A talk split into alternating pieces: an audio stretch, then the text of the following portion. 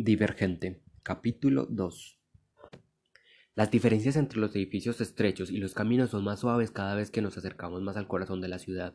La edificación que una vez fue llamada las Torres Schwartz, nosotros las llamamos el Cubo. Emerge de la niebla, un pilar negro en el horizonte. El autobús pasa por debajo de las vías elevadas. Nunca he estado en un tren, aunque nunca deja de correr y hay más huellas por todas partes. Solo los intrepides pueden usarlo.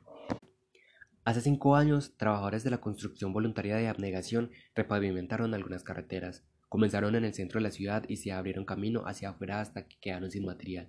Los caminos donde yo vivo todavía están agrietados y desiguales, y no es seguro viajar por ellos.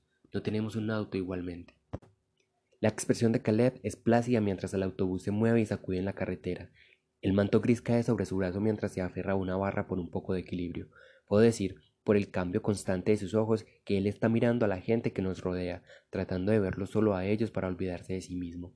Sinceridad valora la honestidad, pero nuestra facción, abnegación, valora el desinterés. El autobús se detiene frente a la escuela y me levanto, yéndome rápidamente y pasando por un hombre de la facción sinceridad. Agarro el brazo de Caleb cuando me tropiezo con los zapatos del hombre. Mis pantalones son demasiado largos y nunca he estado más agraciada. El edificio de los niveles superiores es el más antiguo de las tres escuelas de la ciudad, niveles bajos, niveles medios y niveles superiores. Al igual que todos los edificios que lo rodean, está hecho de vidrio y acero. Frente a él está una gran escultura de metal que los de intrepides escalan después de la escuela, retándose los unos a los otros para ir más y más alto. El año pasado vi a uno caer y romperse las piernas.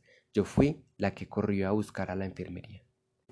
Las pruebas de aptitud son hoy, digo, Caleb no es más que un año mayor que yo, así que estamos en el mismo año de la escuela.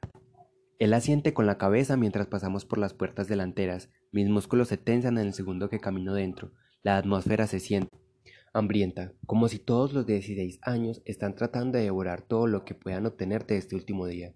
Es probable que no volvamos a caminar por estos pasillos de nuevo después de la ceremonia de elección. Una vez que elijamos, nuestras nuevas facciones serán las responsables de cobrar nuestra educación.